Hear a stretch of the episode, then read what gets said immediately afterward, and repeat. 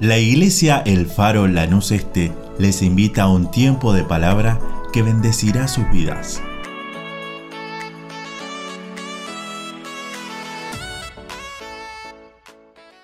Dios te bendiga.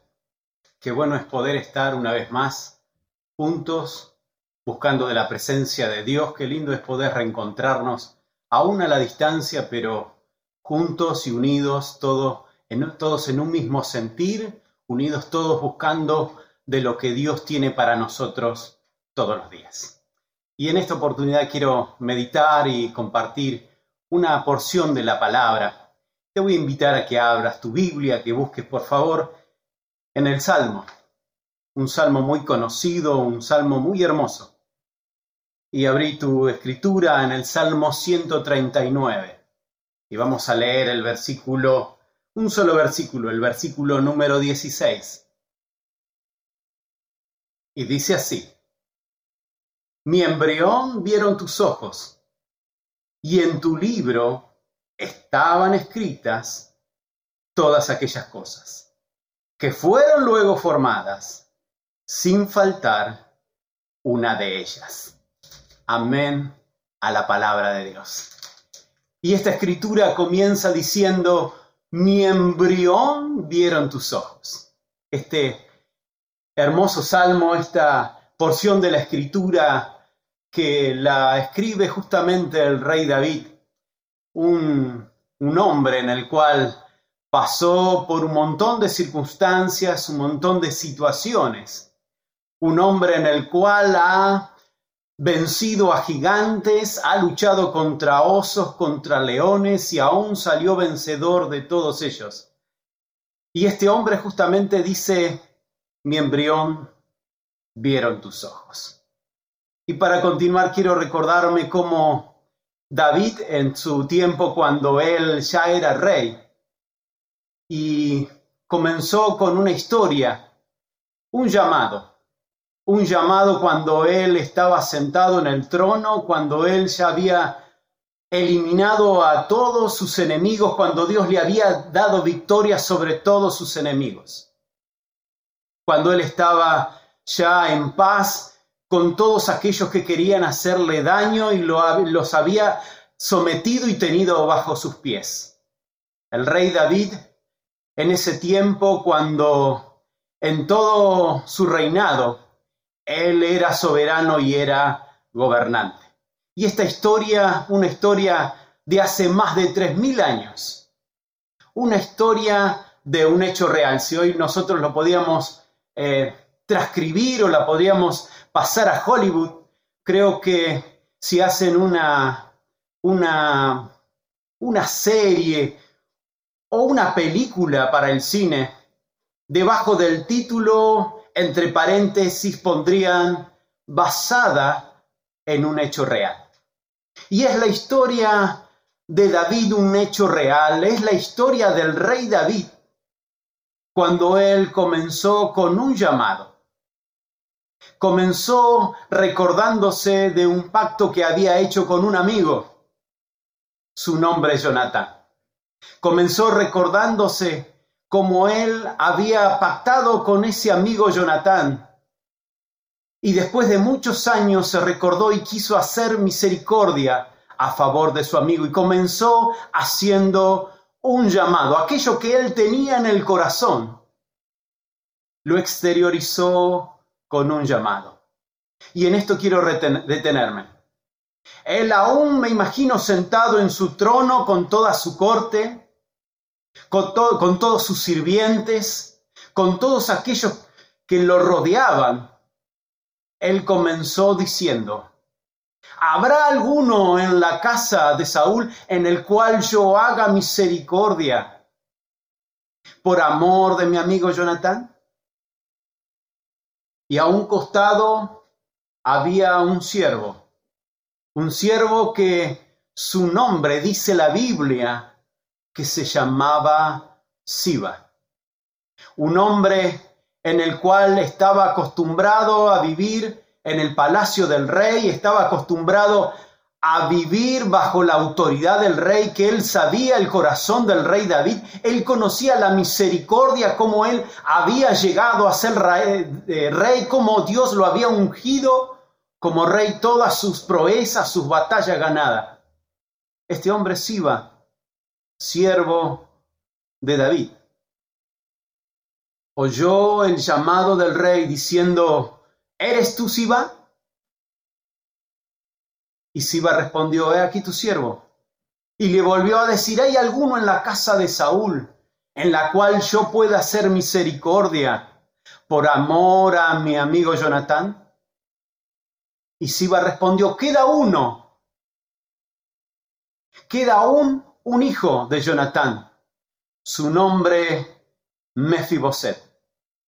Pero no se encuentra en el palacio, no se encuentra muy cerca del palacio, todo lo contrario, él está desterrado en un lugar desértico, en un lugar en el cual no crecen ni aún los pastos, donde la prosperidad no existe, donde la desilusión siempre está presente.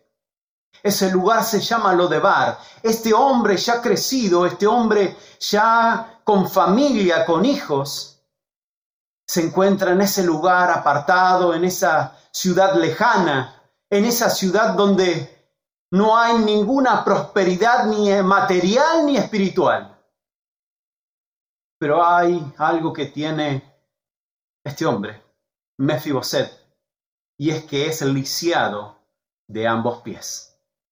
Y ahí, sin faltar, el rey David manda a llamar a Mefiboset. Si va corriendo con toda la corte de David, lo manda a llamar y lo trae al palacio del rey. Allá donde, cuando él era un niño, se había criado bajo la tutela de su padre, bajo la mirada de su abuelo Saúl. Saúl cuando él era niño había sido rey y él había sido criado en el palacio del rey,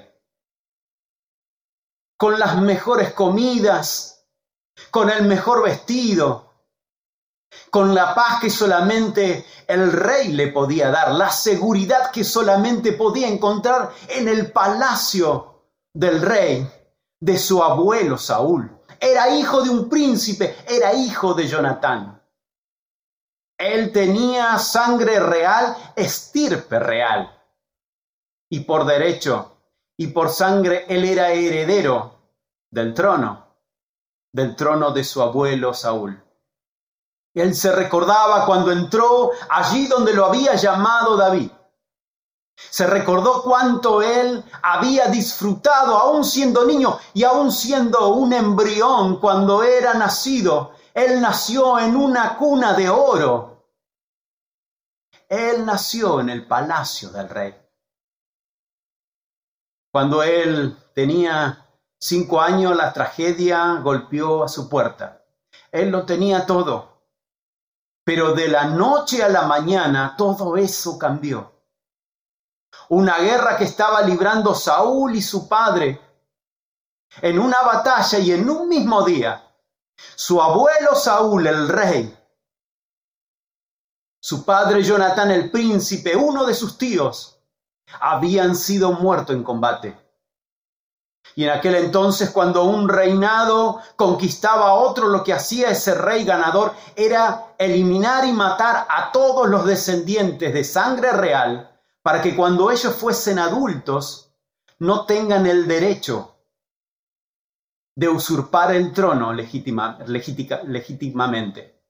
Ellos no podían darse el lujo de dejar algún descendiente del rey para que en un futuro él se levantase con derecho y dijese, ese trono es mío porque tengo la sangre del rey.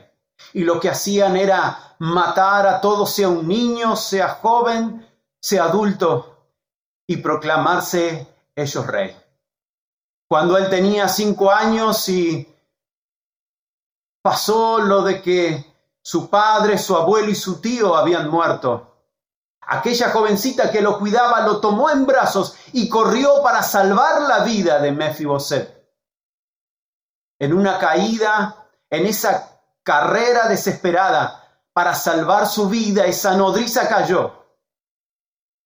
Y ambos pies de ese niño se quebraron. En un mismo día, Mefiboset perdió a su papá, a su abuelo, perdió una herencia, perdió la salud, perdió un futuro, perdió todo lo que por herencia tenía e iba a ser para él mismo y fue desterrado a vivir muy lejos, en una tierra que se llama Lodebar, en una tierra que su nombre mismo significa sin pastos, sin pastura, sin tener algo con donde aferrarse para poder levantar un hogar, una familia en paz, en amor, en humildad. Y este hombre, ya adulto, era solamente una persona desterrada, una persona que no había sido llamado a vivir como estaba viviendo. Y es ahí cuando David se recuerda de hacer misericordia. Misericordia por el pacto que había hecho con su amigo Jonatán y lo manda a llamar a Mefiboset.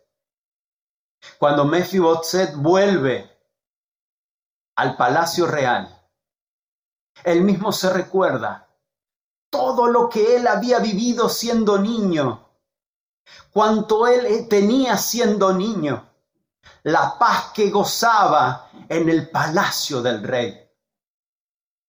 Y David con amor, con misericordia, con grandeza, con lealtad, le dice todo, todo lo que era de tu padre, ahora te lo devuelvo. La paz que vos tenías, ahora te la devuelvo. Todo aquello que vos gozabas en el palacio, pues ahora es tuyo. Y la comida que yo mismo estoy comiendo, como rey, ahora vos también vas a comer. Mi mesa será tu mesa, mi paz será tu paz, mi prosperidad será tu prosperidad todo aquello que vos habías perdido, pues ahora yo como rey te lo devuelvo. Ahora como rey, yo te lo entrego para que puedas volver al palacio real, para que puedas volver a gozar aquellas cosas que tenías antes de que ese día fatídico para tu vida, cuando se te quebraron los pies, cuando tu padre había sido muerto, tu abuelo y tu tío habían sido muertos. De ahora en más tenés un futuro en el palacio real, todo. Y todo esto lo hizo el rey David cuando mandó a llamar a Mefiboset para que pueda vivir una vez más junto al rey. Y en esto quiero hablar un poquito que como Siba recibió un llamado y como Mefiboset también recibió un llamado. Mefiboset recibió el llamado de Siba porque Siba aceptó el llamado del rey hacia su vida. Si Mefiboset no hubiese recibido el llamado de Siba, nunca hubiese estado presente ante el rey, de, ante el rey David. Si Siba no hubiese ido a ver al rey David, a poder recibir ese llamado de ir a buscar a un Mefiboset, pues nunca la misericordia del rey se hubiese hecho real en una tierra desértica, en una tierra de amargura, en una tierra que solo había enfermedad, desilusión. El llamado a Mefiboset se hizo real cuando un Siba le dijo sí al rey. Cuando un Siba pudo decirle, sí, yo estoy acá presente y conozco a uno, así sea uno, al que yo pueda ir y hablarle de tu misericordia, de tu amor, del pacto que hiciste con su Padre. del pacto originario que hiciste con su padre Jonatán. Necesitamos de aquellos Siba que levantan la mano ante la presencia de Dios, ante la presencia del Rey de Reyes y Señor de Señores, y aceptan el llamado de Dios a predicar el Evangelio de amor y de paz. Nuestro versículo de hoy dice, mi embrión vieron tus ojos. Ese corto versículo, esas palabras pequeñas, se hacen real en todos los Mefiboset, que es necesario llamarlos. Todos nosotros un día, aunque no lo recordásemos, vimos los ojos de Dios cuando éramos un embrión. Y vamos a recordar los ojos de Dios cuando un día muramos y vayamos a la presencia de Dios. Será abierto nuestro entendimiento y nos recordaremos que hemos visto los ojos del Padre. Nosotros tenemos que aceptar el llamado para que todos esos embriones que un día fueron embriones y que tal vez ya hoy nacieron y son jóvenes, son niños, son jovencitas, son mujeres, son adultos, aún son ancianos, esos preciosos embriones que necesitan que del llamado del rey a poder volver a sus brazos. Que Él llama que Él llama con una voz de amor y de misericordia a esos embriones que hoy tienen conciencia del bien y del mal y que necesitan el perdón de Dios sobre sus vidas. Un llamado a esos embriones que ya son adultos un llamado a esas vidas que necesitan de un Cristo de poder que sana, que salva, un Cristo de poder que perdona pecados, un Cristo de poder que cambia las vidas y las familias, un Cristo de poder que transforma la existencia de todo un hogar. Necesitamos recibir el llamado de Dios y aceptarlo en nuestra vida aquellos que somos como Siba, que gozamos de estar en la presencia de Dios. No mirar a un costado o silenciarlo a Dios diciendo no te voy a escuchar. O ponerle excusas, yo no voy a predicar porque tengo facultad, yo no voy a predicar porque tengo que trabajar, yo no tengo tiempo porque tengo un hogar, una familia que mantener. Nosotros los Sivas tenemos que hacer el llamado, que ese Siva hizo el llamado, aquel original Mefiboset, para que pueda volver a la presencia de Dios. Y en este momento, como el llamado que recibió Siba y el llamado que recibió Mefiboset, tengo que hacerte un llamado. Y como embajador de Cristo que me hizo en esta tierra, quiero hacerte un llamado. A vos que sos como Mefiboset. Primeramente a vos que tal vez no aceptaste a Cristo nunca en tu corazón. Que nunca lo aceptaste como Dios soberano. Y querés aceptar a este Cristo que perdona, que salva, que sana, que liberta, que da una esperanza y decirle, Dios, yo quiero aceptarte como Salvador.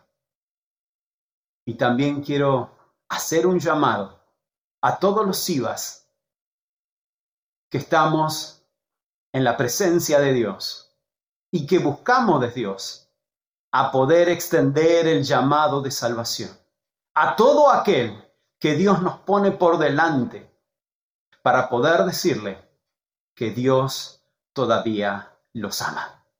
Y al decirle Dios te ama, no es solamente, no es como aquella eslogan de una empresa. Decirle Dios te ama no es la escritura de un pasacalle que podemos ver en una esquina, es la realidad que todos los hijos de Dios podemos gozar. Dios te ama. Dios quiere cambiar tu vida. Y en este momento déjame orar por vos. Déjame orar y hacer el llamado que originalmente el rey hizo a Siba y el rey hizo también a Mefiboset. Déjame orar por tu vida. Te voy a pedir que inclines tu cabeza, que cierres tus ojos. Primeramente aquellos que no tienen a Cristo en su corazón. Y quiero hacer el llamado a aquellos Sibas que sí conocen de Cristo, que sí saben que hay un Dios que perdona y sana. Te voy a pedir que cierres tus ojos y empieces a interceder por aquellos Mefiboset que Dios te está poniendo ahora en este instante para poder orar y clamar. No puede haber un Siba, no puede haber alguien que me está mirando y que está simplemente haciendo otra cosa. Tenemos que estar intercediendo por aquellos Mefiboset que necesitan de Cristo. Padre, en el nombre de Jesús, te ruego por aquellas vidas, mi Señor, que necesitan de tu presencia, que como Mefiboset necesitan volver, Señor, a estar en el palacio real. Mi embrión vieron tus ojos, dice Señor, tu escritura. Y sabemos, mi Señor, que un día un día estaremos ante tu presencia. Un día, mi Señor, volveremos a tus brazos. Pero Padre, en el nombre de Jesús, te ruego que cada alma que ahora está pactando contigo pueda ser limpio por tu sangre, pueda ser regenerado, Señor, pueda entregarse, Señor, a ti en el nombre de Jesús. Padre, acepta estas vidas que se están entregando. Y aquella, Señor, que en nuestro corazón tu Espíritu Santo estás poniendo. Acércate a ellos, mi Señor, para que se hagan conforme a tu voluntad. Amado Dios, te ruego por aquellos Siba, mi Padre, por aquellos que estamos en tu presencia en el palacio real, que podamos, Señor, extender este llamado eterno, el llamado a la salvación, el llamado a la vida eterna, el llamado que solamente proviene de tu corazón hacia la raza humana, a todo niño, a todo joven, a toda jovencita, a todo adulto, a todo anciano. Señor, en el nombre de Jesús, te ruego, mi Dios, que tú libertes y que tú sanes. Espíritu Santo, llénanos con tu presencia, en el nombre de Jesús de Nazaret. Amén y amén. Deseamos que esta palabra fortalezca su relación con Dios. Como familia de fe te invitamos a seguir creciendo juntos. Nos encontramos en Instagram, Facebook y YouTube, El Faro Lanús Este, o por WhatsApp al 11 30 73 50 63. El Faro, una iglesia de fe, acción, reproducción y objetivos.